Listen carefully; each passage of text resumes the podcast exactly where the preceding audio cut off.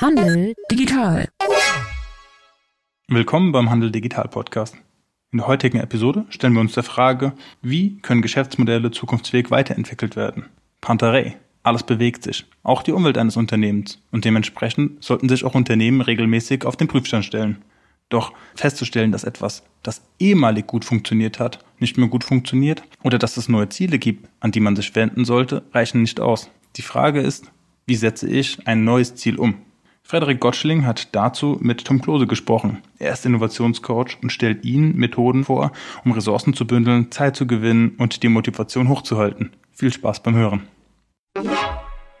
Es geht heute Abend um Geschäftsmodelle zukunftsfähig weiterentwickeln. Wir haben versprochen, Sie dürfen Fragen stellen und wir sind quasi scharf auf den Austausch. Wir haben im Vorfeld auch Fragen bekommen. Vielen Dank dafür. Wir werden darauf auch eingehen. Wir haben uns insgesamt entschieden, dass wir den Abend ein bisschen mehr auf Gesprächsebene gestalten und weniger eine, also das heißt weniger eine Präsentation. Wir machen gar keine Präsentation an der Stelle. Wir wollen eher äh, darüber sprechen und eher konkrete Tipps auch geben, wo man sich dann weiter äh, informieren kann. Ein Punkt vorweg machen wir trotzdem ganz kurz, damit äh, Sie wissen, wo Sie sind. Sie sind beim Handelsverband Hessen gelandet und ähm, dies ist eine Veranstaltung von Handel Digital und wir werden gefördert vom äh, Hessischen Wirtschaftsministerium und von Digitales Hessen und deswegen können wir diese Veranstaltung auch kostenfrei anbieten heute Abend äh, mit äh, in der Runde sitzen äh, Tom Klose. Willkommen, Tom, unser Innovationscoach, äh, Silvio Zeitzinger, äh, seines Zeichens Geschäftsführer vom Handelsverband ähm, und äh, Marcel Rösel, auch vom Handel Digital Projekt. Und äh, wie gesagt, es geht heute um äh, Geschäftsmodelle zukunftsfähig weiterentwickeln und Tom und ich, wir haben vorher eine ganze Weile schon darüber gesprochen und äh, haben dann festgestellt, dass wir äh, beide uns ähm, 2017 äh, selbstständig gemacht haben ähm, und äh, äh, nach langer Agenturkarriere ähm, quasi auch irgendwie beschlossen haben, unser Geschäftsmodell weiterzuentwickeln. Ähm, und deswegen äh, will ich quasi mal ein bisschen persönlich einsteigen und einfach mal an äh, dich, Tom, die Frage rüberreichen, ähm, was dich dazu bewogen hat, dich weiterzuentwickeln oder was der Grund dafür war, das zu tun. Also gar nicht spezifisch, warum Selbstständigkeit, sondern einfach nur der Schritt dahin. Ja, also es gab eine, ist eine Kombination. Also erstmal Hallo, auch von mir nochmal, guten Abend.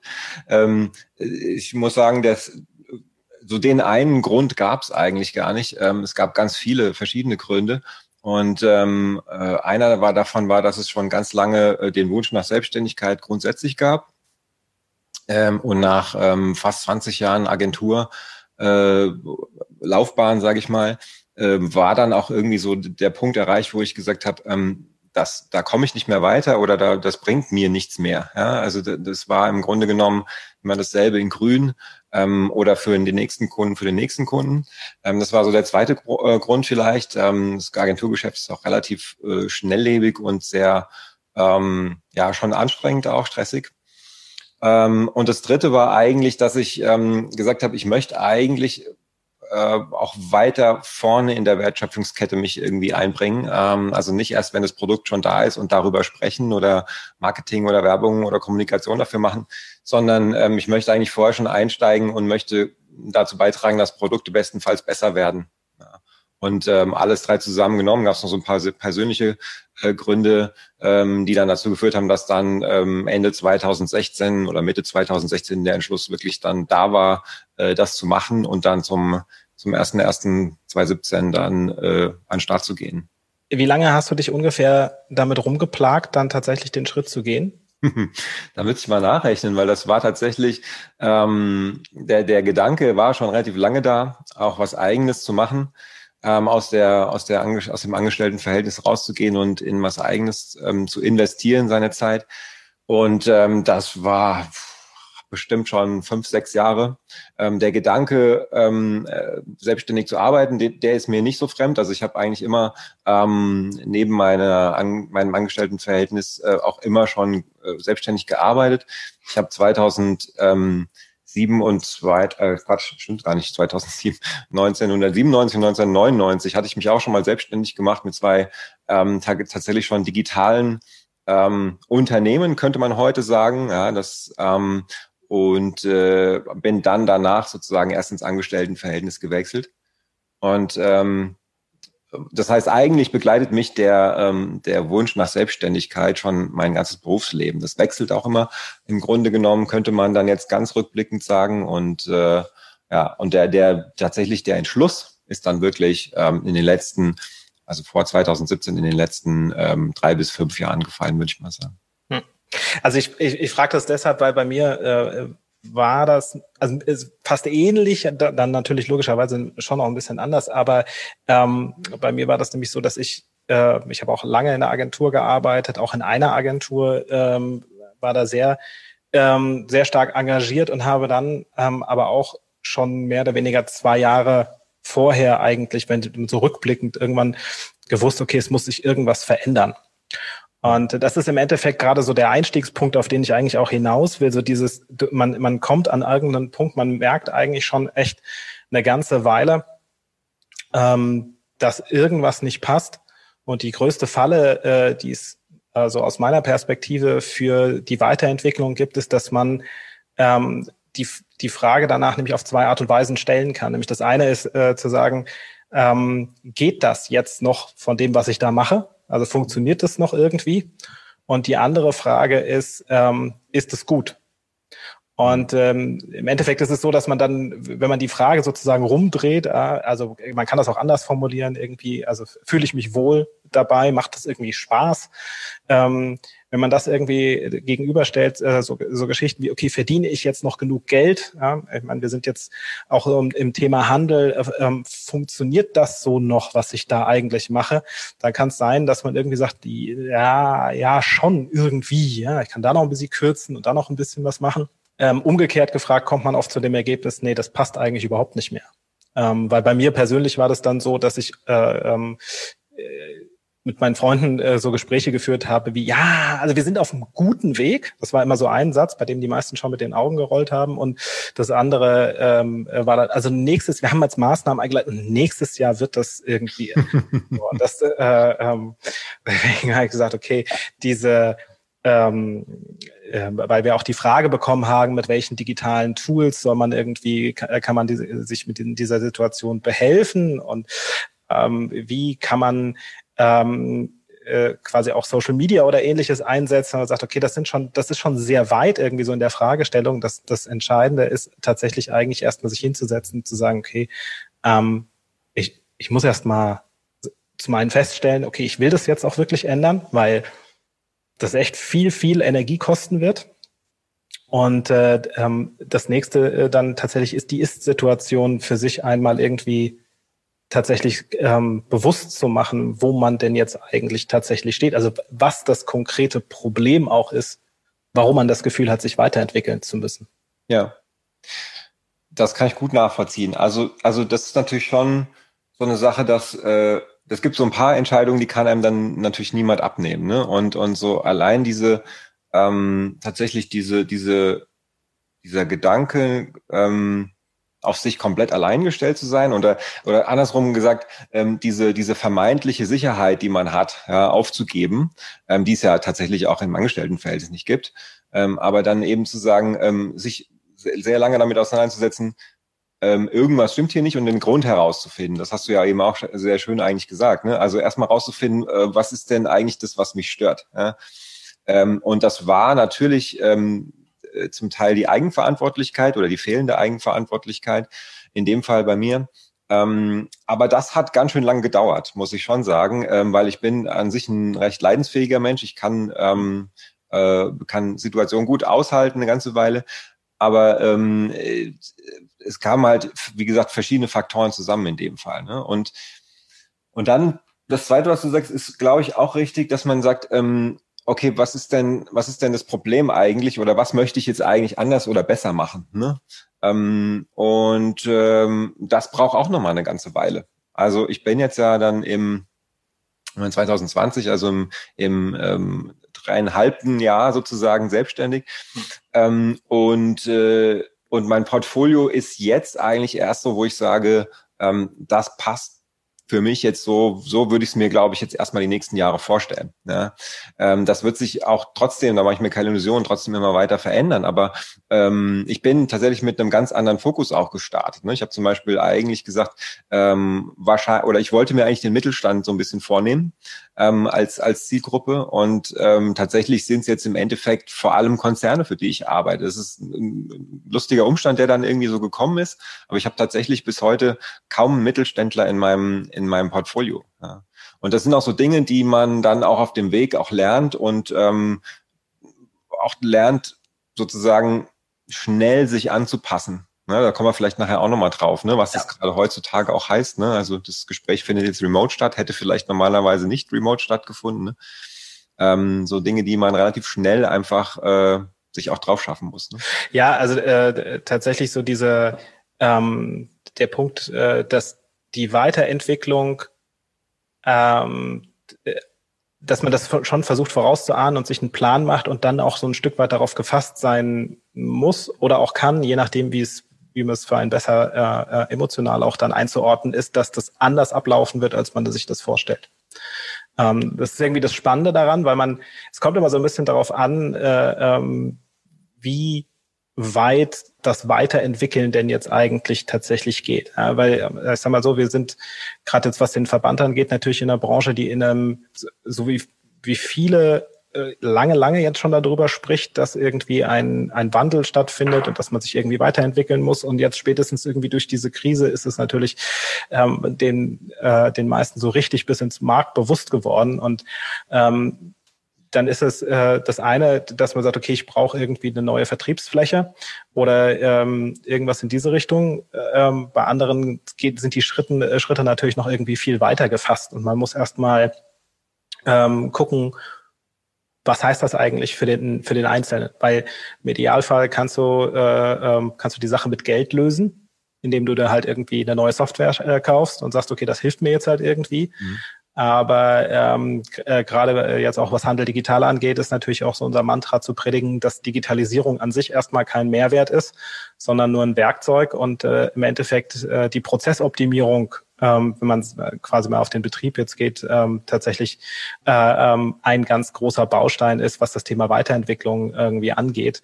Ja. Äh, weil du halt einfach äh, sagst, okay, ähm, ich sag mal so, bei den meisten geht es bei der Weiterentwicklung auch ums, ums Überleben ähm, dass man sagt, okay, mein Geschäftsmodell endet jetzt halt irgendwie hier. Also es geht jetzt gar nicht nur darum, dass man irgendwie sagt, okay, irgendwie visionär zu sein, sondern ich muss jetzt irgendwie vielleicht auch den tatsächlich mal den nächsten Schritt gehen, weil ich nicht weiß, wie lange ich diese diese Phase, in der ich mich jetzt befinde, wie lange die eigentlich noch geht. Hm. Ähm, und ähm, dann halt äh, äh, zu gucken, ähm, wie gesagt, was was heißt das eigentlich für einen? Ähm, so, also deswegen diese diese Ist-Stand-Erfassung halt einfach zu gucken, ähm, wie, wie weit soll ich denn in der Weiterentwicklung eigentlich gehen? Hm. Ich glaube tatsächlich, dass es ähm,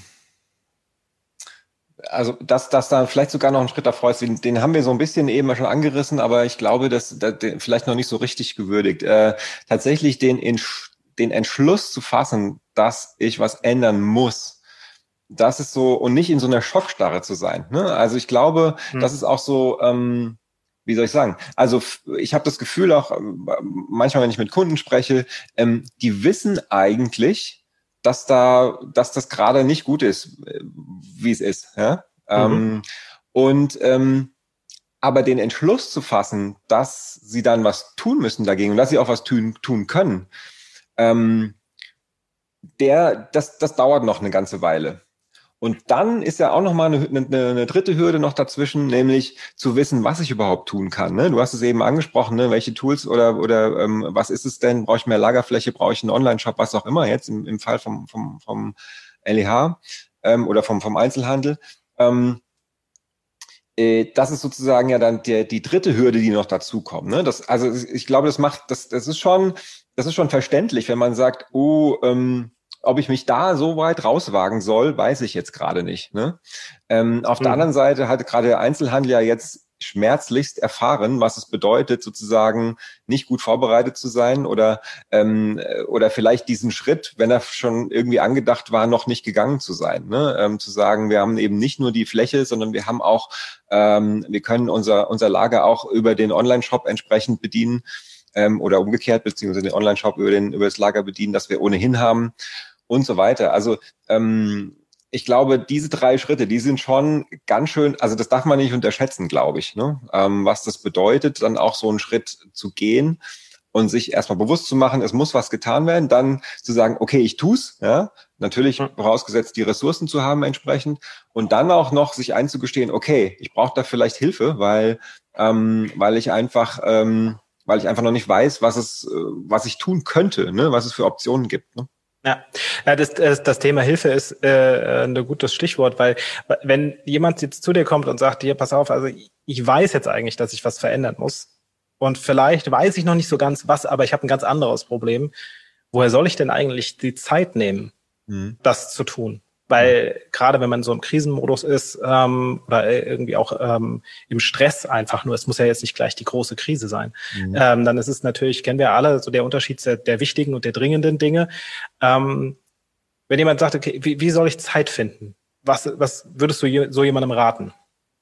Hm. Also ich habe so eine so eine Maschine. Ähm, da ist die Miete sehr teuer, aber man kann die bei mir mieten und die produziert Zeit. Das ist ähm, und das ist super. Also das, ähm, wenn gar nichts mehr geht, kriegt das jeder Kunde. Spaß beiseite. Ähm, das ist natürlich ein, ein grundlegendes Problem. Ich arbeite relativ häufig, ähm, wie gesagt, in, äh, mit, äh, mit, ähm, mit, mit Konzernen und da arbeite ich häufig mit Teams. Ja? Und, und das ist, also kann ich dir Brief und Siegel geben, eins der häufigsten ähm, Argumente, was kommt, wenn es um, Ver um Veränderung geht. Veränderung, das ist meistens, ich begleite da meistens Veränderungsprozesse. Ähm, es kommt irgendwann das, das, das Thema Zeit. Ja? Wir haben doch schon so viel zu tun. Ähm, und wo sollen wir das denn jetzt auch noch machen? Oder wann sollen wir das auch noch machen? Und ich kann dann immer nur sagen, ja, gut, dass ihr es erkannt habt. Vielleicht ist das auch schon Problem Nummer eins. Ne? Also ja. zu sagen, ähm, wir, wir haben vielleicht zu wenig Kapazitäten. Ne? Das ist, das ist oft auch so. Ja? Oftmals wird aber vielleicht auch gar nicht effizient genug gearbeitet, so dass man deutlich sich auch Zeit freiräumen kann. Und das Dritte ist, ähm, man kann den Menschen dann auch nicht abnehmen, den, die extra Meile zu gehen, ne? weil ähm, ich, ich sage dann immer, okay, wenn ihr was, wenn ihr es besser machen wollt oder wenn ihr, wenn ihr diese Situation verbessern wollt, dann bedeutet es jetzt erstmal wahrscheinlich mehr Arbeit. Da, da kommt wahrscheinlich, da beißt die Maus wahrscheinlich keinen Faden ab. Ähm, und ähm, das gibt, äh, jetzt im Angestelltenverhältnis geht es auf zwei Arten. Entweder bekommt man die Zeit freigeräumt, ähm, so dass man sagt, ähm, man hat irgendwie pro Woche so und so viel Zeit für so einen Veränderungsprozess und ähm, jemand anders oder die andere Dinge warten oder jemand anders erledigt die. Ähm, oder man muss sozusagen die Zeit dranhängen, in irgendeiner Form. Und wenn man jetzt über den Einzelhandel spricht, dann sind es ja in der Regel auch ähm, selbstständige Menschen und die wissen ohnehin, was es bedeutet, die extra Meile zu gehen. Und ähm, dann würde ich gucken, ähm, bestenfalls mit dem Kunden zusammen, ähm, wo wir sozusagen umpriorisieren können, wo wir Zeit dafür freiräumen können. Mhm. Oftmals ist es gar nicht so, sind erste Schritte gar nicht so schwer einzuleiten, denn Technologie ist ja eigentlich ein Mittel zum Zweck, aber es geht vor allen Dingen darum, dass das natürlich auch in die Köpfe der Menschen kommt. Ähm, äh, die, die Mitarbeiter oder die, die Inhaber äh, müssen verstehen, was es bedeutet. Und die Tools, die Technologie, das ist eigentlich nur Hilfsmittel. Ja? Und da ist es auch egal, welches ich dann einsetze. Das gibt ja so viel, äh, in allen Bereichen so viel verschiedene. Da ähm, spreche ich meistens gar keine Empfehlung aus, sondern wir gucken uns erstmal an, ja. was braucht ihr denn eigentlich? Ne? Aber vorher noch, ähm, eben zu sagen, okay, ähm, wo können wir denn schon kleine Schritte gehen? Wo können wir vielleicht umpriorisieren? Wo können wir Dinge vielleicht nach hinten priorisieren und lieber erstmal ähm, Schritte einleiten, die mittel- und langfristig auch mehr Zeit freiräumen dann für, ähm, für solche Veränderungsprozesse halt. Ne?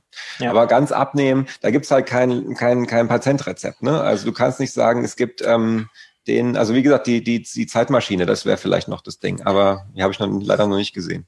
Ja, äh, ich, ich äh, habe das auch ziemlich oft. Ich habe das äh, ähm, aber auch selber ähm, in meiner Zeit auch in der Agentur ähm, versucht, äh, oft einfach so Prozesse anzustoßen, um dann zu, irgendwann festzustellen, ähm, weil ich auch, auch in der Chefetage mitgesessen habe, zu sagen, okay, die Lösung auch, also man kann Zeit ja nicht sparen in dem Sinne. Also du kannst ja nicht sagen, ich, ich nehme heute eine halbe Stunde, habe ich halt irgendwie gespart und wenn ich jetzt irgendwie, deswegen hat mein Tag heute nur 23,5 Stunden und äh, nächste Woche brauche ich an einem Tag vielleicht irgendwie 24,5 Stunden, da taue ich die einfach drauf, geht halt einfach nicht. Ja. Und dass, wenn man versucht, über Prozessoptimierung Zeit zu sparen, dass das auch erstmal Zeit kosten kann ähm, weil man ja erstmal irgendwie einen Prozess anfängt zu optimieren. Und dass man dann in die Falle rennen kann, wenn, der, wenn diese Prozessoptimierung nicht funktioniert, dass das eventuell ein Schritt rückwärts ist und kein Schritt vorwärts. Und dass das ähm, das eine, so habe ich das, ich habe das irgendwann für mich dann auch gesagt, okay, ich muss loslassen können ähm, mhm. von bestimmten Dingen. Und das eine zentrale Fähigkeit tatsächlich ist, Dinge auszuhalten. Also dieses, was du auch sagst, ne, erste Schritte sind manchmal gar nicht so groß, das ist gut, weil man sie, weil man sie gehen kann, aber es ist äh, in dem Moment dann irgendwann äh, ein Problem, weil es nicht schnell genug geht, irgendwie um vorwärts zu gehen. Und ähm, dass das, das quasi eine emotionale Grundlage äh, ähm, tatsächlich für für Change äh, für Change Management dann auch ist, Dinge sein zu lassen. Ja, ähm, ich habe da irgendwann immer gesagt, es ist schwieriger, Dinge zu lassen, als sie zu tun, weil man ja auch im Alltag irgendwie dann oft in irgendwelchen Zwängen drin steckt und glaubt, okay, ich muss das jetzt aber irgendwie so machen. Und äh, bestimmte Dinge, wenn man sie mal tatsächlich hinterfragt, und so wie das jetzt in der aktuellen Situation auf ganz vielen Ebenen irgendwie passieren musste, mhm. äh, dass man irgendwann feststellt, guck mal an, das geht irgendwie auch anders. Ja. Und ähm, dass, dass man, also, ne, weil, wie gesagt, die Fragen, die wir gestellt bekommen haben, äh, sind, sind alle schon wieder sehr weit vorne. Ne? Welche, welche Netzwerke sollte man aufbauen? Welche Tools sollte man benutzen? Wo, was können hier noch, was kann da noch getan werden? Mhm. Und das ist teilweise sehr, sehr, sehr, sehr weit. Ähm, es gibt ja auch äh, äh, quasi aus der aus der Sportpsychologie so dieses, äh, wenn du wenn du einen Athleten hast, der Angst hat vor seinem vor, vor dem nächsten Wettkampf, dass man dann sagt, okay, du du kannst dich nicht, äh, also konzentriere dich auf die Dinge, auf die du Einfluss hast und mhm. ignoriere erstmal die Dinge, auf die du keinen Einfluss hast. Also deine Gegner kannst du nicht beeinflussen, äh, wie gut die performen. Das Einzige, was du machen kannst, ist, du kannst gucken, dass du gut vorbereitet bist oder sowas. Ja? Und dass man dann anfängt, wie du auch immer schön sagst, ne, es fängt irgendwie im Kopf an, es fängt bei den Menschen an, dass man äh, sagt, okay, das, was da auf dich zurollt, ist anstrengend. Es wird dir was abverlangen, weil du einfach die extra Meile gehen musst und du musst aber auch gleichzeitig gucken, dass du insgesamt die richtige Priorität für dich und für dein ganzes Team irgendwie schaffst. Weil wenn du das nicht hinkriegst, läufst du Gefahr, das Zeitfenster zu verpassen, in dem die Motivation da ist. Und wenn das irgendwie alles zu lange dauert, dann äh, ähm, verpasst du halt entweder irgendwie den, den Sprung auf die nächste Stufe im Sinne von den Anschluss halt irgendwo hin, ähm, oder das Team haut dir dann irgendwann auch mit der Motivation ab und sagt halt, okay, wir haben jetzt hier viel, viel gearbeitet ähm, und äh, sind aber nicht weitergekommen. Äh, dementsprechend ist es halt irgendwie äh, ähm, äh, schwierig, äh, ähm, die Motivation hochzuhalten und irgendwie weiterzugehen. Ja, ja, ja gebe ich dir recht. Und ähm, ich glaube, loslassen ist ein gutes Stichwort, ne? weil ähm, das trifft man jetzt im Handel vielleicht noch nicht so häufig an, aber ähm, so diese, diese agilen, selbstverantwortlichen Teams, ähm, die stark vernetzt sind ähm, und mit flachen Hierarchien arbeiten, sind in anderen Bereichen ja schon relativ verbreitet oder oder sagen wir mal, ist äh, das ist sozusagen ein ein Zielbild, was häufig ähm, irgendwie ausgerufen wird und was was angestrebt wird. Also Teams, wo die sehr eigenverantwortlich arbeiten ähm, und ähm, Entscheidungen auch wirklich relativ weitreichend fällen können. Und wenn ich dieses mal runterbreche auf einen auf einen auf auf Laden vielleicht ähm, äh, kann ich mir das ganz genauso vorstellen, ne? ähm, Mitarbeiter zu haben oder sich ähm, heranzuziehen, ähm, die sehr, die, dem man Verantwortung auch abgibt. Das muss man natürlich auch üben, absolut. Gerade als Inhaber, gerade wenn man, wenn man da sein Herzblut über Jahre reingesteckt hat in so, mhm. in so einen Laden vielleicht. Ähm, aber es hilft ja nichts. Ja? Ähm, man kann nicht immer für alles da sein und ähm, es ist ja ohnehin die Frage immer, was passiert, wenn, wenn mir als Unternehmer mal was passiert, ja, wenn, wenn ich mal krank werde, ja, muss ja nichts Schlimmes sein, aber ich muss einfach mal ein paar Wochen ausfallen, dann geht's ja auch. Entweder macht der Laden dann dicht in der Zeit, ne? Bestenfalls hat man entsprechend vorgesorgt, dass die Mitarbeiter zumindest das überstehen können. Und wenn das geht, dann kann man sich auch die Frage stellen, okay, kann ich nicht jeden Tag zwei Stunden im Laden, muss ich jeden Tag die vollen Stunden, Stundenanzahl im Laden stehen oder kann ich mir zwei Stunden, drei Stunden, was auch immer, äh, jeden Tag oder einen, einen Tag die Woche irgendwie gönnen, wo ich sozusagen nach vorne gehe, wo ich ähm, an Projekten arbeite, an Themen arbeite, wo ich mein eigenes äh, Projekt voranbringe, meinen eigenen Laden, meine eigene Unternehmung voranbringe. Ne? Ja. Ähm, und wenn ich das nicht habe, wenn ich zum Beispiel jetzt ähm, tatsächlich ganz alleine im Laden stehe oder ähm, keine Mitarbeiter habe, die, ähm, denen man das zutrauen kann, ähm, dann sollte man erstens im schleunigst dafür sorgen, dass man es denen zutrauen kann, ja, weil man kann den Menschen ganz oft viel mehr zutrauen, als man so denkt. Und selbst wenn das nicht geht, kann man sich überlegen, okay, ähm, wo sind denn vielleicht ähm, wo sind denn vielleicht, äh, zu welchen Zeiten, ähm, zu welchen Randzeiten ist ohnehin vielleicht nicht viel los im Laden? Muss ich morgens wirklich um acht aufmachen oder geht es auch, dass ich um neun aufmache und dann habe ich morgens eine Stunde gewonnen? Oder muss ich wirklich bis um 19 Uhr aufhaben? Ich denke jetzt hier so gerade ähm, in meiner ähm, Region hier ist Mainz sehr, sehr nah. Da gibt's, haben die ganzen ähm, Einzelhändler sehr unterschiedliche ähm, ähm, Schließzeiten auch abends. Ne? Also mich als Kunde hat's manchmal genervt, ähm, weil ich dann nicht wusste, okay, äh, komme ich jetzt um halb acht noch rein oder meistens in Mainz nicht. da ist meistens um sieben schon Schluss. Aber ähm, die Frage ist ja, verliert man dadurch wirklich Kunden? Vor allen Dingen, man denkt ja ganz oft auch an die Stammkundschaft, ja, die verliert man, glaube ich, ohnehin nicht, wenn man mal eine Stunde früher zumacht oder irgendwie einmal die Woche eine Stunde früher zumacht. Also es gibt ja ganz viele Kombinationsmodelle und Möglichkeiten, um sich sozusagen auch frei, Zeit freizuräumen. Ne? Und ähm, da kann man, glaube ich, einfach auch mal kreativ rangehen. Ja? Und dann vielleicht einfach auch mal ausprobieren. Das muss ja auch nicht für alle Ewigkeit sein. Ne? Man kann ja mal sagen, okay, ich probiere mal ein paar Wochen aus, ähm, ob ich da wirklich, oder sagen wir mal zwei, drei Monate, ob ich wirklich Einbußen habe, wenn ich zweimal die Woche zwei Stunden früher zumache oder wenn ich zwei Stunden äh, oder, oder einen Tag die Woche nicht im Laden bin. Ne? Und ich bin ja der Unternehmer, ich kann ja dann frei entscheiden. Wenn das nicht läuft, bin ich halt wieder da. Ne? Aber ich habe es dann mal probiert und immer dieses sich selbst überprüfen und wieder neue Wege gehen. Das ist, glaube ich, wichtig. Ja, also äh, diese, dieser Zeitfaktor, dass das nicht für alle Ewigkeit ist, ist tatsächlich auch nochmal ein wichtiger Punkt. Ähm, äh, wir kommen äh, gleich dann noch zu Tools, die man dann auch in der Zeit irgendwie benutzen kann. Ähm, aber das, äh, das äh, ist, also auf der einen Seite ist Weiterentwicklung, wird irgendwann dann auch zu einem fortlaufenden Prozess, in dem man, weil man halt quasi einfach schon mal äh, Erfahrung gesammelt hat, wie man sich dann auch tatsächlich weiterentwickelt, welche mhm. Dinge funktionieren, wo es tatsächlich irgendwie auch hakt. Ähm, das andere ist, äh, dass die Situation ähm, in einem Monat, in zwei oder drei Monaten sich von der Situation heute tatsächlich äh, sehr stark unterscheiden wird, einfach weil man eben wieder klüger geworden ist. Ähm, und dass man, dass man sich ein Stück weit ähm, also kommt natürlich jetzt drauf an, wie pressierend die Situation tatsächlich ist. Ja, aber wenn man, äh, ähm, wenn man Luft hat quasi noch, um sich weiterzuentwickeln, wenn man das jetzt aus der aus der starken Perspektive eigentlich äh, hat, ja, und nicht sagt, okay, ich muss jetzt irgendwie überlegen, wie ich jetzt nächsten Monat meinen Laden noch finanzieren kann, mhm. ähm, dass man dass man dann halt auch sagt, okay, dann es ist ein längerer Prozess auf der einen Seite und es bedeutet auch irgendwie, dass ich ähm, eine ganze Weile äh, ähm, gehen muss. So ist ein bisschen wie beim Abnehmen, ja, dass er sagt, du musst halt einfach irgendwann ein bisschen durchhalten, ähm, weil äh, viele Maßnahmen, die man einleitet und die man am Anfang vielleicht ausprobiert, ähm, manchmal nicht funktionieren oder manchmal auch nur den Anschein erwecken, dass sie nicht funktionieren und dass die, dass, dass man den, die tatsächliche äh, ähm, den tatsächlichen Lohn erst halt irgendwie, in vier, fünf Monaten erntet, weil man sagt, okay, guck mal, weil wir das so gut vorbereitet haben, weil wir da im Team weitergegangen sind, weil wir das irgendwie geschafft haben, ähm, ist es, äh, ähm, äh, äh schaffen wir das jetzt an der Stelle tatsächlich auch, auch erst. Ähm, wie äh, äh, Thema, äh, Thema Weiterentwicklung und Team, äh, was ich denn noch rüberwerfen wollte, war diese Frage nach, wie wichtig ist externe Hilfe bei sowas? Das fragst du jetzt einen freiberuflichen Berater. Ja. Der einen, der es wissen muss. Das ist nicht wichtig. Okay. Aber ja, also ähm, Spaß beiseite. Ich, ich glaube schon recht gut sagen zu können, dass, ähm, dass externe Hilfe nicht immer nötig ist.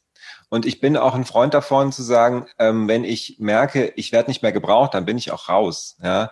Ähm, ich glaube aber, dass ganz oft so dieser dieser Blick von außen, diese, wie soll ich sagen, diese, diese Initialzündung, ja, für, zu diesen ganzen Themen, die wir eingang, eingangs auch besprochen haben, ja, die kann einfach Dinge extrem beschleunigen, ja. Ich kann natürlich, also ich mache mal ein Beispiel, ich kann natürlich ähm, mir ähm, ich berate jetzt zwar keine Softwareentwicklung oder, oder Webshop-Entwicklung, aber ich kann natürlich hingehen und kann mir erstmal ähm, einen HTML-Kurs reinziehen als Inhaber, kann mir dann anschauen, was gibt's für, für ähm, Softwarelösungen für Online-Shops und kann dann mir eine Open-Source-Lösung ähm, bauen, selber bauen, ja, abends immer ähm, und, äh, und kann da meine Produkte einpflegen und, und kann und habe dann vielleicht nach zwei Jahren auch einen Online-Shop. Ja? Ich mhm. kann aber auch hingehen und kann jemanden engagieren, der das jeden Tag macht, der sozusagen ähm, der zwar Geld kostet natürlich, aber ich als Unternehmer koste mich ja auch Geld. Ja?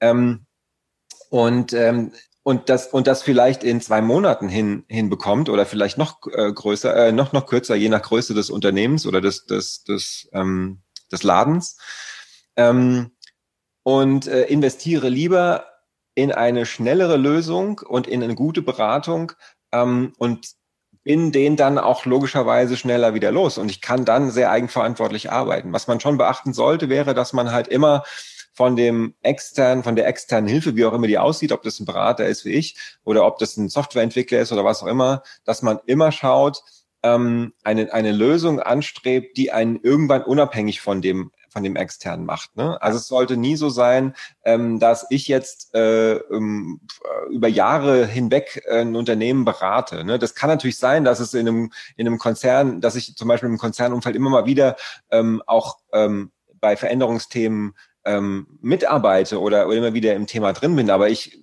die einzelnen Mandate sind immer darauf ausgelegt, die Teams ähm, in die Lage zu versetzen, ab einer gewissen, ab einem gewissen Zeitpunkt ohne mich zu laufen oder ohne mich weiterzulaufen. Ja. Ähm, und deswegen äh, baue ich meine Beratung auch entsprechend auf. Also ich, es ist für mich äh, eigentlich weniger oder eine Mischung aus ähm, einem inhaltlichen Coaching, aber das mache ich in der Regel so, dass ich schon die Tools und Methoden benutze, die die auch weiterhin anwenden sollen. Ne? Ja. Und, ähm, und so, ich glaube, darauf sollte man achten, wenn man sich einen Berater oder ein, ähm, ja, eine externe Hilfe irgendwie an Bord holt, dass man, äh, man muss nicht alles immer komplett verstehen, gerade wenn es jetzt um Softwareentwicklung geht, das muss man sich nicht draufpacken, das kann man auch wirklich einen Spezialisten umsetzen lassen, aber dann sollte man zumindest ähm, äh, als Ziel eine Lösung haben, die man selber bedienen kann, die vielleicht Mitarbeiter befüllen können, updaten können und so weiter. Ne? Ja, also ähm, das ist ein, ein wichtiger Punkt, weil äh, ähm, die also wir, wir haben äh, auf der auf der letzten Tendenz äh, letztes Jahr haben wir äh, mit Frank Gaffrey gesprochen, äh, der ähm, auch ein, ein Geschäft führt äh, ähm, und der also Betten Winkler ist das äh, und da ging es dann auch drum mehrere Filialen, ähm, ein Geschäft, äh, was ähm, sehr viel vom persönlichen Kontakt lebt ähm, und auch eine Kundschaft hat, die eher 35, 40 plus ist. Mhm. Und der erzählte dann, ähm, äh, also das Interview gibt's nämlich bei uns im YouTube-Kanal vom, vom, vom Handelsverband. Das kann ich nur empfehlen. Das ist zehn Minuten äh, oder zwölf Minuten Interview äh, äh, gewesen. Und da war das nämlich auch so, es ging eigentlich um Kundenbindung und, und, und Mitarbeiterbindung und Community Management. Und er hatte auch eine ganze Weile das Problem, ja, wie sieht denn das eigentlich aus? Neugeschäftgenerierung auf der einen Seite und Mitarbeiterbindung auf der anderen. Ist immer schwierig, Mitarbeiter irgendwie zu finden. Und dann hat, sagte er, sie haben eine ganze Zeit lang ähm, haben sie äh, Facebook-Werbung gemacht und haben versucht, irgendwie durch mehr Sichtbarkeit, irgendwie mehr Druck auch irgendwie auch auf die Geschäfte zu kriegen und ähm, haben zum Schluss irgendwann festgestellt, dass das funktioniert so nicht. Wir, mhm. wir geben da Geld aus, wir kriegen da Interaktion, aber wir generieren da irgendwie keine Werte. Ja.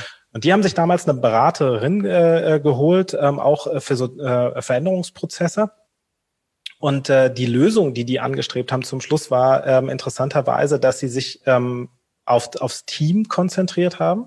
Ja. Ähm, und haben äh, in dem Fall ein, ein Intranet geschaffen, also eine Webseite äh, in dem Fall, auf die nur die Mitarbeiter Zugriff haben, ähm, über die ähm, neben Teamtreffen weiterhin der permanente Austausch unter allen Mitarbeitern gewährleistet wird. Mhm. Und er sagte, ich, äh, ich meine, die erste Frage, ähm, die quasi ins Team gestellt äh, wurde, war, was weiß der Chef nicht?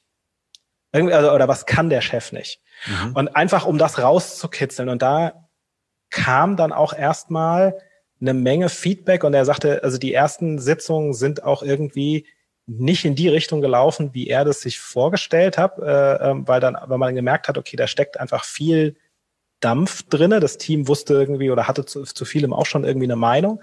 Mhm. Und dann sind die irgendwann langsam darauf eingebogen, ähm, wie sie äh, ähm, wo, also wo tatsächlich die Probleme im Unternehmen eigentlich liegen, wo die mhm. echten Prozessprobleme liegen, die die Leute wirklich nerven, äh, weil man im Endeffekt irgendwie aus der Chefperspektive ähm, zwar auch einen Blick auf die ganze Sache hat, aber eben nur einen. Wenn du halt, keine Ahnung, wenn du jetzt zehn Mitarbeiter hast, dann hast du nochmal ähm, im besten Fall zehn weitere Perspektiven äh, ja. auf, das, auf dasselbe Problem. Und äh, bei denen hat der Prozess, glaube ich, insgesamt drei, drei oder vier Jahre äh, gedauert. Mhm. Ähm, und die waren zum Schluss äh, sehr happy, weil sie ähm, durch dieses viel bessere Teamklima ähm, tatsächlich nicht nur ein angenehmeres Arbeiten bekommen haben, sondern Innovationen, äh, die aus dem Team herausgekommen sind, viel schneller umsetzen konnten und äh, auch auch viel leichter Mitarbeiter gefunden haben, weil die von von jetzt äh, auf gleich dann gesagt haben, okay, äh, das ist ein Unternehmen, das kann ich nur empfehlen, ähm, komm hier mit rein, wir haben hier super Atmosphäre. Ähm, und es, äh, also die schalten, glaube ich, keine keine Anzeigen mehr für Mitarbeiter äh, Suche, so klassische, ähm, die ähm, haben äh, was das Geschäft angeht, einen ganz anderen persönlichen Netzwerkweg gefunden, äh, äh, miteinander irgendwie umzugehen. Ähm, und äh, die haben das tatsächlich nämlich auch nur mit externer Hilfe geschafft, weil das so ein äh, auch so ein Mediationsfaktor eben drinne war. Ja, das, das wollte ich gerade sagen, das klingt auch sehr danach, ähm, dass da jemand reingegangen ist, der mal vermittelt hat ähm, oder sagen wir mal, ähm, ja, dem Chef vielleicht auch mal das gesagt hat, was ihm Mitarbeiter so bisher nicht gesagt hätte, ähm, was aber total wertvoll vielleicht wäre. Ne? Ähm, das hat man tatsächlich relativ häufig ähm, in klassischen Strukturen, dass, ähm, dass man eigentlich merkt, wenn man mit den Mitarbeitern spricht, die wissen eigentlich super genau, wo es eigentlich langgehen müsste. Ja? Und ähm, die winken aber alle schon ab, weil die sagen, ähm, ja, haben wir alles schon 50 Mal probiert und, ähm, und ganz oft greift leider das, das alte Stich, äh, das alte Stichwort, sag ich das alte Sprichwort da auch. Ähm, da stinkt der Fisch dann oft vom Kopf her auch, weil, ja. ähm, weil ähm, ähm, ja, Manager, Manager oder, oder Inhaber einfach auch, sagen wir mal, sich das Heft nicht aus der Hand nehmen lassen wollen, glauben sie, ja.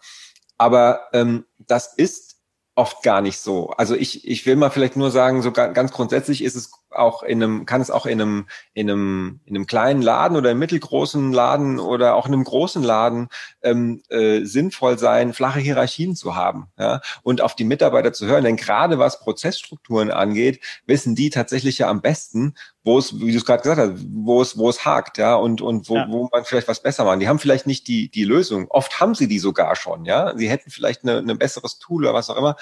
Ähm, und es ist so ein bisschen wie das, was mich tatsächlich in meiner Agenturzeit genervt hat, ja, äh, wenn man zum Kunden kam und was vorgeschlagen hat und der Kunde wusste alles besser. Ja. Gab es auch, ne? Es sind, die allermeisten Kunden waren, waren cool, aber es gab auch immer die Kunden, die gesagt haben, ja, aber wollen wir es nicht lieber so machen? Und ich, und es gab dann immer irgendeinen Mitarbeiter, der auch schon mal was mit, mit Marketing zu tun hatte und der musste dann sozusagen sich da intern profilieren. Und dann habe ich ähm, mich immer gefragt, ähm, warum engagieren die uns denn? Warum zahlen die uns denn Geld, wenn sie es dann doch besser wissen? Und genauso könnte man das auch sagen, ähm, bei, bei den eigenen Mitarbeitern. Stell dir einfach gute Mitarbeiter ein, zahl die fair, behandle die fair und dann hör einfach mal auf die, weil die wissen das vielleicht einfach. Die wissen vielleicht einfach mittlerweile, also ich meine jetzt mal das Beispiel, die wissen vielleicht, wenn die vorne am, am, am Tresen stehen, wissen die vielleicht mittlerweile einfach besser als du, der halt seit fünf oder zehn Jahren nicht mehr vorne am Tresen steht, wie da die Abläufe sind oder was für ein Zahlsystem mittlerweile an, äh, angefragt wird. Ne? Irgendwie, ich sag nur, ähm, kann man bei euch mit Apple Pay bezahlen? Äh, nee, geht nicht. Äh, wenn die Anfrage mehr als dreimal die Woche kommt, würde ich mir mal Gedanken machen. Ja? Ähm, oder PayPal oder, oder, oder. Ne? Das ist nur ein Beispiel von ganz vielen. Aber ähm, und das kriegt man vielleicht als, wenn man keine gute Unternehmenskultur hat oder auch keinen guten Austausch, dringt es vielleicht gar nicht bis zum Inhaber durch, ja, oder bis zum Entscheider, ne?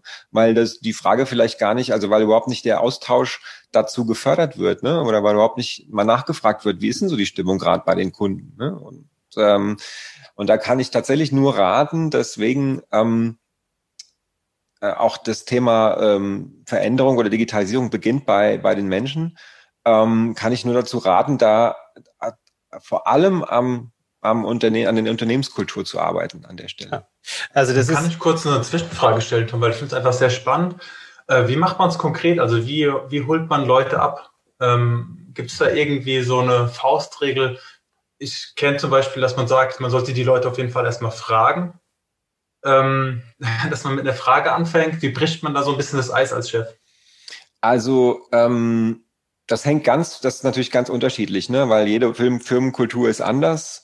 Ähm, und äh, so, weil es, weil jedes Unternehmen aus Menschen besteht und, äh, und die, die Zusammensetzung von Menschen zusätzlich zu den Prozessen macht es einfach zu einem komplexen Gebilde, was man sich eigentlich immer wieder neu anschauen muss. Aber grundsätzlich kann man schon sagen, dass man erstmal, glaube ich, Authentizität vorleben sollte, bevor man überhaupt äh, mit den Menschen sozusagen eine Veränderung einleitet, sollte man schon Wert darauf legen, dass man das, was man sagt, auch tut und meint. Ja? Ähm, das ist nämlich ganz oft nicht der Fall, ähm, weil ganz oft einfach ähm, ja die Mitarbeiter, also ich erlebe das ganz oft, dass ich irgendwo hinkomme und ähm, und die, wie, wie gesagt, schon abwinken, weil sie, ähm, weil ganz viele Dinge schon ganz oft versucht wurden, ja, oder eben ähm, so eine Zweiklassengesellschaft herrscht. Ne? Wir sollen es machen, aber die da oben ne, äh, machen es halt nicht. Also Authentizität ist, glaube ich, wichtig, Vorleben ähm, und dann nahbar sein, ansprechbar sein. Ich glaube, das ist in, in, in ähm, bei Mittelständlern und kleinen Unternehmen ähm, durchaus viel, sehr leicht möglich. Ähm, und da wird, da reicht es, glaube ich, zum Anfang auch schon einfach mal ähm, Gesicht zu zeigen. Vielleicht, also je nach Setting halt, ähm, wenn man, wenn man ähm, an, an Unternehmen denkt, wo man jetzt sozusagen nicht gemeinsam im Laden steht, mindestens einmal am Tag da, da vorbeischauen und da sein, ja, und, und sprechen mit den Menschen. Was ist, was, was gibt's auch auf persönlicher Ebene? Gar nicht nur beruflich auf den Laden bezogen, sondern ähm, oder aufs Unternehmen bezogen, sondern auch mal nachfragen, äh, was heißt mal? Immer nachfragen, wie geht's dir persönlich? Was hat's krass, gibt's gerade Probleme? Ja? Ähm, gerade in so Zeiten wie jetzt, ja, was sind deine persönlichen Themen? Ne? Das passiert, glaube ich, ähm, ähm, im, im, im Handel schon sehr häufig, was ich so mitbekomme, ähm, aber vielleicht auch nicht überall. Und das ist, glaube ich, ein guter Start.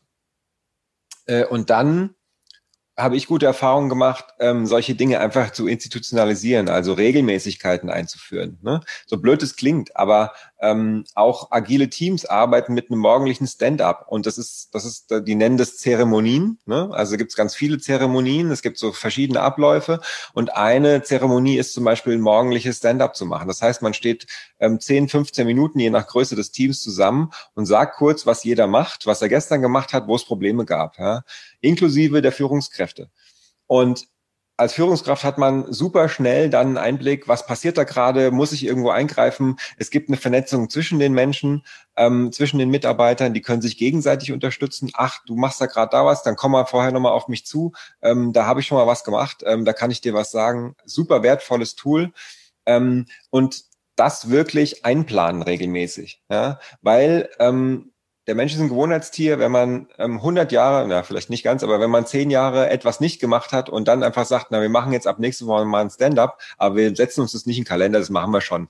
Dann gibt's 100 Gründe, warum das nach zwei Wochen nicht mehr funktioniert. Regelmäßigkeit einfach einführen. Ab jetzt jeden Montag stehen wir zusammen morgens, keine Ahnung, oder irgend oder abends nochmal nach dem, kommen wir nochmal zusammen. Irgend so eine Routine einführen ist super wertvoll. Ja, das kann ich nur unterstreichen, ähm, inklusive dem, der Ergänzung äh, äh in, in diesem Meeting oder in diesem Austausch auch eine, eine fixe Struktur festzuhalten. Also dieses, was du auch angesprochen hast, ne, diese klassische Stand-up-Strategie, äh, ähm, äh, Agenda, okay, was, was tue ich äh, oder was habe ich gestern getan, wo gibt es Probleme, woran arbeite ich gerade, ähm, zu benutzen, um darüber zu reden, was gerade ansteht, ohne ins Detail zu gehen, weil das artet aus. Also das, ja. dann, dann machst du es nämlich auch nicht mehr, wenn du sagst, hey, ja, genau. ich, ich kann mir das nicht leisten, jeden Tag zwei Stunden darüber zu reden, wie das denn jetzt überhaupt geht und dann interessiert es die Hälfte nämlich nicht mehr. Ja sondern das muss dann irgendwie tatsächlich in den Einzel äh, ähm, in, den, in, in den Teams oder bilateral irgendwie ähm, auch, auch passieren. Genau. Da muss man sehr strikt sein und sagen, okay, wenn da jemand ausbricht, das passiert immer wieder, auch nach langen, ja. äh, immer wieder sagen, ähm, stopp, das gehört hier nicht her. Ähm, sprecht euch ab, macht, findet nachher einen Termin oder kommt nachher zu mir nach dem Stand-up oder was auch immer ähm, sofort auslagern, weil das man, also ich habe Stand-ups gemacht mit ähm, 20, 25 Leuten, die haben nicht länger als zwölf Minuten gedauert. Das kriegt man hin, das geht. Ja. Ein, ein Punkt, der jetzt gerade auch schon so ein bisschen ähm, in den letzten äh, Minuten mitschwang, den ich gerne nochmal unterstreichen will, ist das, ähm, die Geschichte der, der äh, Problemerfassung. Ähm, und zwar äh, geht es so ein Stück weit darum, ähm, dass, äh, wo, also womit verdiene ich eigentlich mein Geld? Ähm, äh, indem ich äh, Probleme für Menschen löse, dass ich einfach irgendwo äh, eine, eine, eine Sache bearbeite äh, und dem und jemandem ähm, tatsächlich in einer in einem Ding weiterhelfe. Wenn es jetzt der Händler ist, ähm, dass er auch nicht nur äh, quasi an der Stelle ein T-Shirt verkauft, sondern, sondern äh, äh, irgendwann merkt, okay, er verkauft eigentlich Selbstbewusstsein oder er verkauft äh, tatsächlich eine Stilberatung oder ähnliches. Dass man sich, was das angeht, sehr schnell in vermeintlichen Lösungen denkt, weil man irgendwie schon so ein Gefühl hat und sagt, okay, ich glaube, ich weiß schon, in welche Richtung wir da gehen müssen und dann äh, ganz schnell äh, äh, fünf Schritte irgendwie äh, äh zu viel geht und sagt, okay, was, welches Problem bearbeiten wir hier eigentlich gerade? Warum äh, ähm, unser Geschäftsmodell hat ja früher äh, sicherlich mal funktioniert, das wäre ansonsten wäre man auch nicht mehr da. Mhm. Also hat man auch schon früher ein Problem gelöst für eine, für eine, für eine Zielgruppe, die groß genug war. Es gab genug Menschen, äh, die dieses Problem hatten und die wussten, ah, da, da wird es also gelöst. Und ähm, was beim Handel, äh, um es jetzt äh, auch, auch da nochmal äh, runterzubrechen, ist, ist ja, dass äh, ähm, bevor es das Internet gab, ähm, hatte der Handel eine gewisse Gatekeeper-Funktion, äh, dass man gesagt hat, okay, wenn ich irgendwas kaufen will, muss ich also irgendwo hingehen und muss es mir irgendwie dort holen. Mhm. Und jetzt kann ich das halt irgendwie durch das Internet, äh, ähm, gerade auch durch das mobile Internet, ähm, kann ich das dann auch noch Zeit und Ort souverän mir irgendwie angucken. Also wann ich will, wo ich will, schaue ich einfach schnell und kann es mir im Zweifelsfall äh, bestellen. Und das, dieses Problem wurde einfach gelöst. Einfach, es gibt einen viel einfacheren Weg, jetzt irgendwie sich äh, über Produkte zu informieren und ähm, dann auch irgendwie an die dran zu kommen. Ja. Und die Menschen haben aber immer noch Probleme. Es sind einfach nur andere. Und das ist, das ist, glaube ich, etwas ernst Entscheidendes, ähm, dass man anfängt, sich damit auseinanderzusetzen, warum kommen die Menschen eigentlich auch zu mir? Und dann ist man ganz schnell auch bei so äh, ganz klassischen Oldschool-Themen sozusagen wie Service-Orientierung, ähm, äh, indem man sagt, okay, es geht auch um eine, geht äh, quasi über den Handel hinaus. Es geht nicht mehr nur um das äh, Produkt, was du verkaufst, sondern du musst halt ähm, auch die Leistung ähm, außenrum berücksichtigen. Mhm. Ähm, Wobei das auch schon fast wieder zu viel in Lösungen gedacht ist, aber halt quasi einfach mal zu erfassen, okay, was ist eigentlich der Grund? Warum sollte jemand zu mir kommen? Und vielleicht auch, äh, wenn man eine, eine äh, Kerngruppe hat, äh, zu sagen, okay, ich frage die einfach mal, was sie von mir erwarten oder warum sie überhaupt zu mir kommen, um ja. das mal als Ansatzpunkt zu haben, warum man ähm, eigentlich, äh, äh, ähm, ja, wohin man sich dann letzten Endes tatsächlich entwickeln sollte. Ja?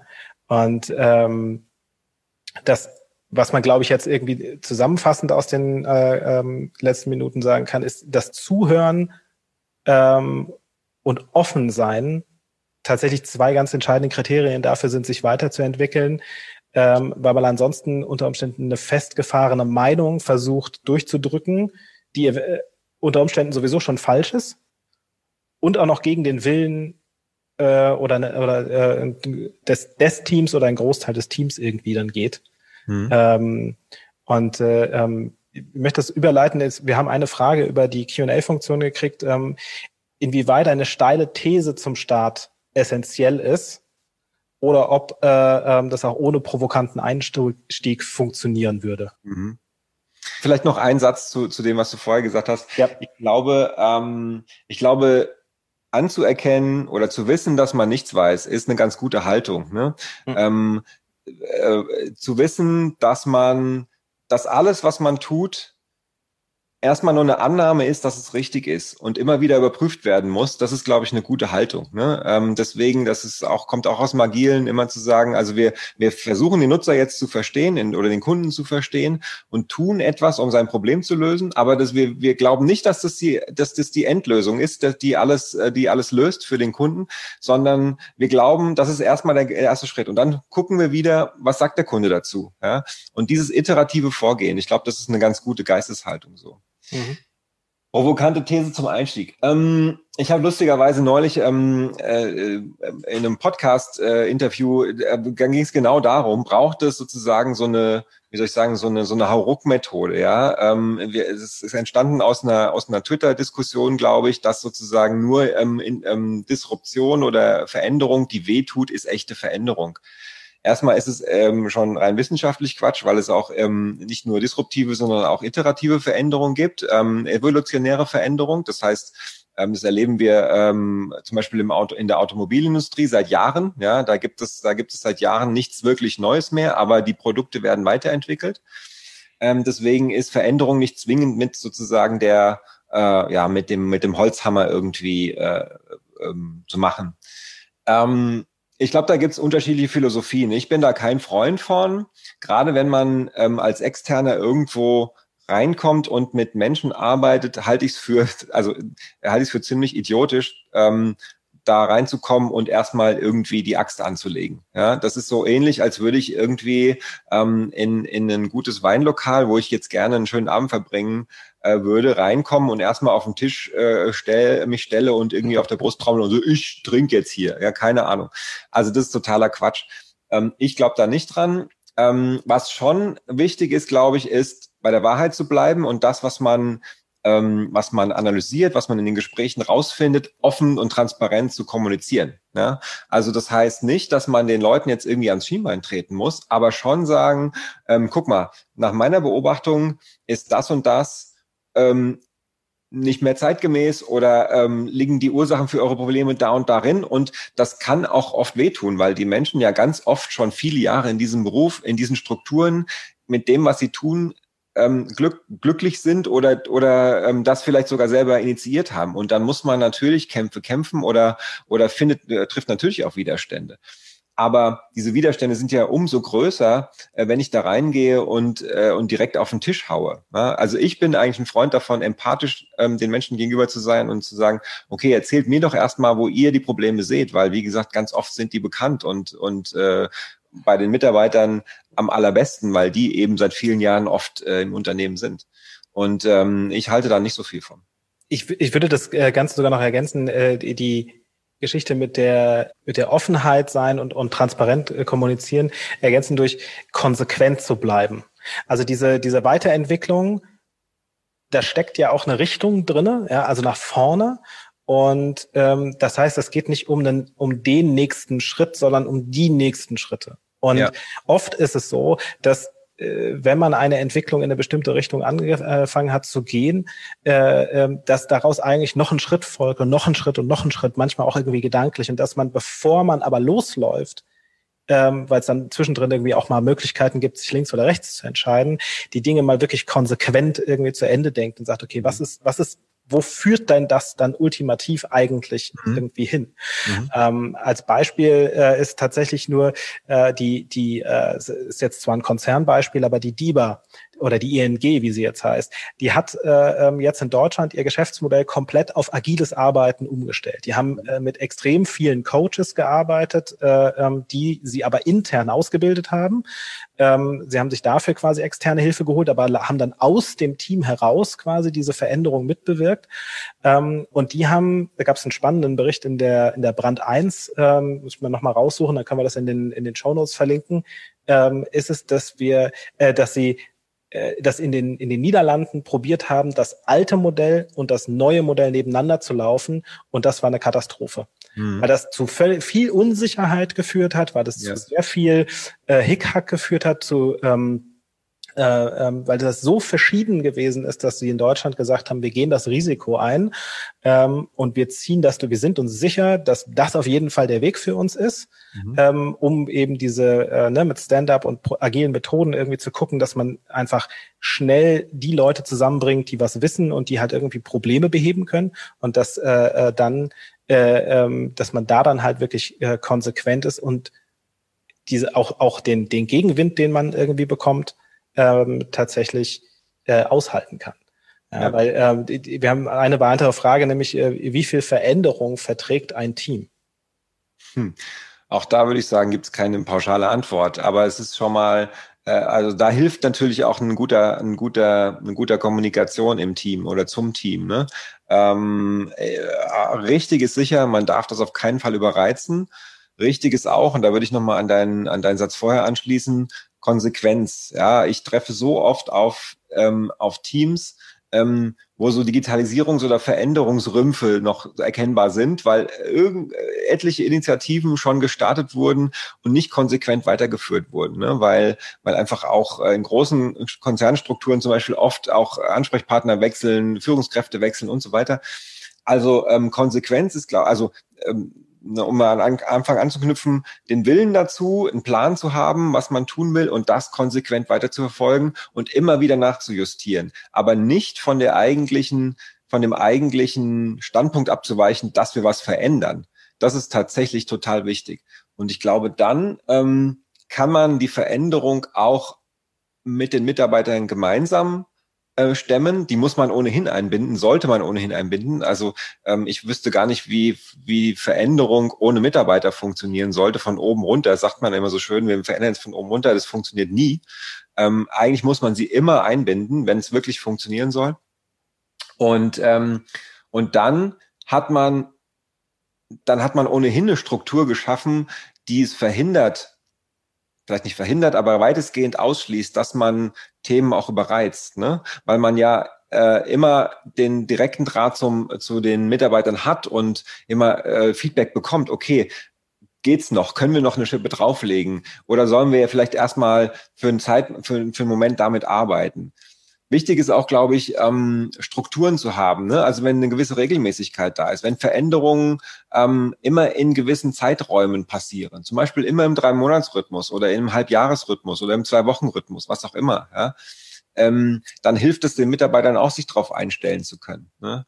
Ähm, ausschließen kann man es natürlich nie und das sind oft dann auch die Momente, wo man Mitarbeiter vielleicht verliert auf dem Weg, aber das auch das ist normal. Ja, ja und, und wenn du in einem Team Veränderungen anstößt, wirst du zwangsläufig auf die, auf die Muffel stoßen. Also das ist die, die Leute, die einfach keinen Bock haben auf Veränderungen, die Angst haben. Sie, sie sind es nicht zwangsläufig, dass es vielleicht in jedem einzelnen Team äh, extreme Beispiele dafür gibt, aber es ist äh, äh immer noch die Frage, äh, ne, woher kommt diese äh, äh, ähm, der Widerstand, der dann tatsächlich irgendwie entsteht? Also liegt es mhm. irgendwie daran, dass jetzt die die Situation insgesamt halt tatsächlich einfach zu viel Druck irgendwie da ist? Ist es zu schlecht kommuniziert? Ist es sind Fragen offen geblieben? Äh, ist es tatsächlich einfach zu viel Arbeitslast, die auf einmal irgendwie auf dem Tisch liegt, mhm. ähm, die auch mit der Extrameile irgendwann nicht mehr zu bewältigen ist? Und ist es, äh, äh dass wir äh, ähm, oder, oder hat man auch irgendwann einfach jemanden, der in die neue Entwicklung tatsächlich, so bedauerlich das ist, dann einfach nicht mehr reinpasst. Ja, und dann muss man halt da äh, ähm, auch gucken, dass das nicht zu negativ auf, das, auf, den, auf den Rest des Teams letzten Endes äh, äh, durchschlägt, weil man da ja schon auch äh, sagen kann, dass, dass äh, ein kleiner Team, Teil des Teams mit bestimmten Aussagen einen großen Einfluss auf die Stimmung insgesamt im Team haben kann. Absolut, absolut, klar. Ja gerade die Menschen, die so kurz vorm Absprung stehen, werden ja ganz oft auch früher freigestellt, weil man merkt, ähm, die sind nicht gut für die Stimmung dann in dem Moment fürs Team, ne? wenn sie ja. sich nicht fair verhalten. Ne? Mit, mit einem kleinen äh, äh, Blick ähm, auf die auf die Uhr ähm, würde ich gerne nochmal den den Bogen in die Richtung gehen, wenn es jetzt darum geht zu sagen, okay, wir haben jetzt gelernt, okay, die, äh, äh, es braucht Zeit, ähm, es braucht äh, ähm, eine transparente Herangehensweise, man muss offen sein, man muss äh, ähm, tatsächlich sich darauf einlassen, dass es vielleicht anders zu lösen ist oder anders sich weiterentwickelt, als man es zunächst selber irgendwie angenommen hat. Ähm, was sind denn konkrete Tools, Bücher, wie auch immer, die du empfehlen kannst, äh, ähm, mit, mit, denen man dann tatsächlich jetzt sagt, okay, ich gehe jetzt hier raus ähm, und finde irgendwie einen Anschluss? Hm. Also ähm, Tools, Bücher und so weiter ist natürlich sehr weit gefasst. Ich würde sagen, Tools würde ich jetzt erstmal ausklammern, weil das wirklich sehr ähm, äh, sehr, äh, sehr spezifisch ist. Ein, ein Tool, wenn man es mal so weit fasst, eine Methode habe ich ja vorhin schon genannt. Ich glaube, so ein regelmäßiges Stand-up, so ein regelmäßiger Austausch ist immer eine gute Idee. Ja? Ähm, das würde ich mal so per se erstmal sagen. Ähm, ich habe tatsächlich ein ganz gutes Buch. Äh, eigentlich wollte ich es auch hier haben. Ich habe es nur eben jetzt in der Schnelle nicht gefunden. Ähm, das kann ich sehr empfehlen. Da geht es um Innovationen in bestehenden Unternehmen. Und das nennt sich The Corporate Startup. Gibt es, glaube ich, nicht auf Deutsch. Ähm, aber da sind sehr, sehr viele ähm, spannende und, ähm, und nützliche ähm, Tools, Settings drin, äh, wie man sich selbst analysieren kann, wie man so seinen eigenen Innovationsstatus auch äh, so ein bisschen analysieren kann. Ähm, auch wie man zum Beispiel Innovation messen kann. Ne? Das ist zwar jetzt eher auf einen größeren Maßstab angelegt, aber man kann das mit ein bisschen, äh, mit ein bisschen ähm, Hirnschmalz kann man das auch auf kleinere Unternehmen runterbrechen. The Corporate Startup heißt es, ähm, ist, äh, ist sehr zu empfehlen. Äh, dann äh, füge füg ich mal noch mein äh, äh, Ding an. Ich habe, äh, was ich nämlich aktuell lese, ist The Business Model äh, Generation, mhm. äh, was, was äh, auch im Campus Verlag äh, erschienen ist. Das ist, ähm, das liest, ne?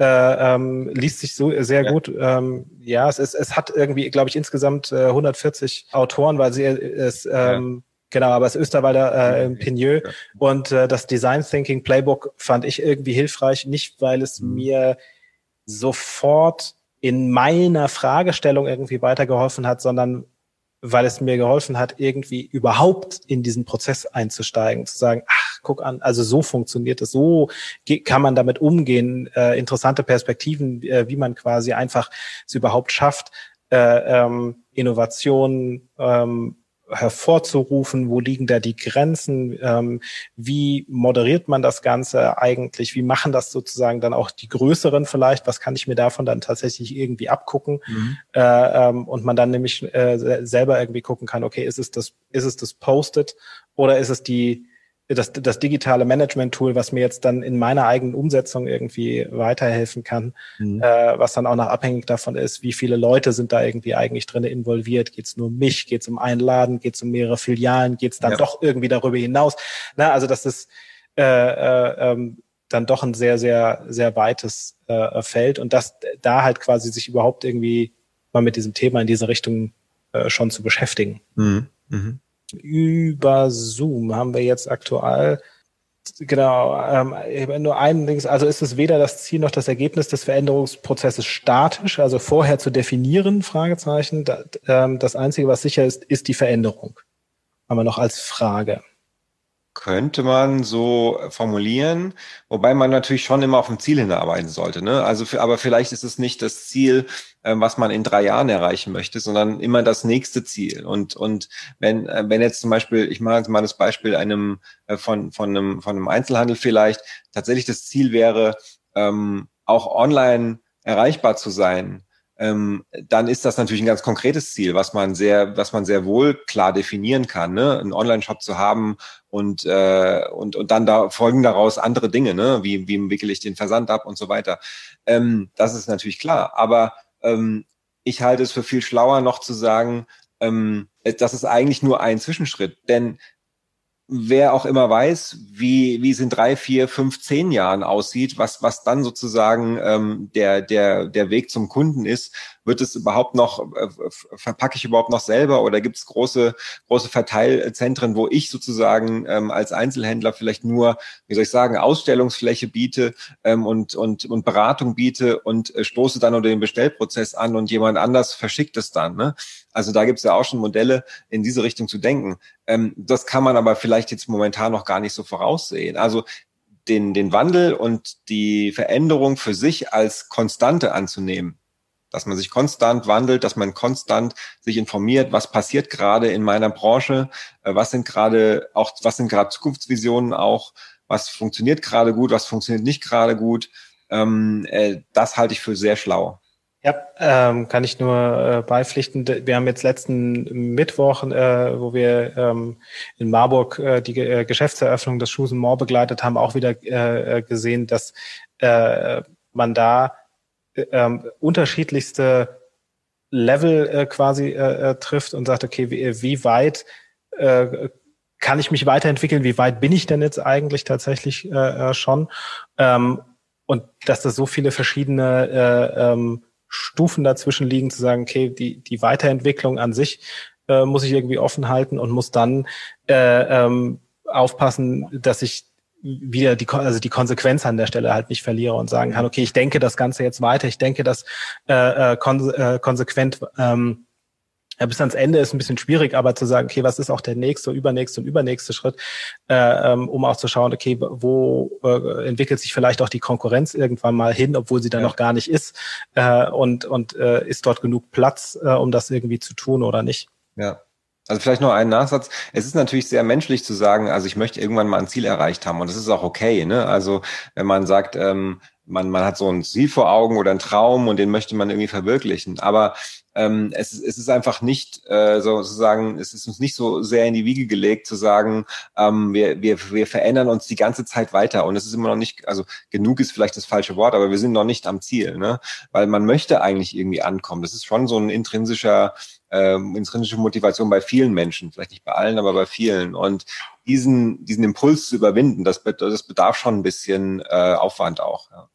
Ja, dann sind wir so ein bisschen wieder an da, wo wir auch am Anfang herkamen, dieses, okay, will ich irgendwo hin, wo will ich, äh, will ich irgendwo weg, ähm, ein Ziel zu definieren ähm, und sich dann trotzdem auf den Veränderungsprozess einzulassen und das Ziel dabei eventuell umzudefinieren und dann zu sagen, okay, ich, ähm, ich komme doch vielleicht woanders raus, als ich erst mal gedacht habe, aber ich komme irgendwo raus. Und ja. dann auch, und das auch tatsächlich zu zelebrieren. Also dann äh, zu sagen, okay, wir haben irgendwas erreicht, wir haben einen Meilenstein tatsächlich auch geschafft. Und äh, äh, gerade in diesem schnelllebigen Geschäft dann zu sagen, äh, ähm, hier, wie ähm, wir haben das, wir haben das einmal geschafft. Wir müssen uns das jetzt gerade mal auch vergegenwärtigen, weil wenn wir die ganze Zeit immer nur davon reden, dass wir uns verändern müssen und und äh, äh immer noch weiter pushen, pushen, äh, dann geht irgendwann der Saft aus. Ja, absolut. Ja. Wir haben noch mal eine Frage. Ähm, meist sind gerade die kleinen Ladenbesitzer fachlich gut, beziehungsweise haben eine gute Idee. Dann können sie unternehmerisch nur mit angezogener Handbremse umsetzen. Äh, inwieweit äh, unterstützt der Handelsverband oder die IHK konkret die Unternehmer? Zum einen ist es, äh, dass wir ähm, Beratungsnetzwerke äh, quasi aufbauen und auch weiterempfehlen, so wie heute Abend mit dem, äh, auch gerade mit Tom Klose, äh, um quasi solche ähm, Gespräche anzustoßen. Und ist der ERFA-Austausch. Also ich äh, gucke auch nochmal äh, rüber zum äh, äh, Silvio Zeitzinger, ähm, der ERFA-Austausch, äh, der auf verschiedenen Ebenen stattfindet, weil, das hat man jetzt auch ja letzte Woche gesehen, der direkte Austausch mit Erfahrungen ein wichtiger Weg ist, äh, ähm, sich weiterzuentwickeln, weil man schließlich irgendwo sehen kann, okay, äh, derjenige hat den Weg gewählt, hat das jetzt funktioniert, hat das nicht funktioniert, wie kann ich das auf mich irgendwie übertragen? Und das andere äh, ist natürlich dann auch, dass wir gucken müssen, es gibt irgendwann Dinge, die kosten Geld. Also äh, ganz konkret Schnittstellen herzustellen, um jetzt die Ladenfläche mit dem Online-Shop zu verbinden, äh, ähm, ist es, dass es dann natürlich auch Tools gibt, äh, wie den Digi-Zuschuss oder ähnliches, die wir dann vermitteln können oder halt irgendwie aufzeigen können, wie man in die Richtung sich aufstellt oder be äh, bewerben kann, wie man fin an Finanzierungen tatsächlich herankommt, die einem dann die Weiterentwicklung letzten Endes auch irgendwie mit ermöglichen. Okay, ähm, ich sage ganz recht herzliches äh, Dankeschön an dich, Tom, für deine Zeit, für deine Expertise und äh, äh, ja, Ihnen allen einmal danke äh, fürs Zuschauen und ähm, wünsche an dieser Stelle einen guten Abend ähm, und äh, viel Spaß beim Weiterentwickeln. Tschüss, auch von mir. Handel digital. Die Digitalisierungskampagne des Hessischen Handelsverbands wird gefördert durch das Hessische Ministerium für Wirtschaft, Energie, Verkehr und Wohnen und Digitales Hessen. Mehr Podcast-Folgen und weitere Informationen rund um das Thema Digitalisierung finden Sie auf www.handel.digital. Diese Podcast-Folge wurde gemixt und gemastert von Feinton. Feinster Sound aus Frankfurt.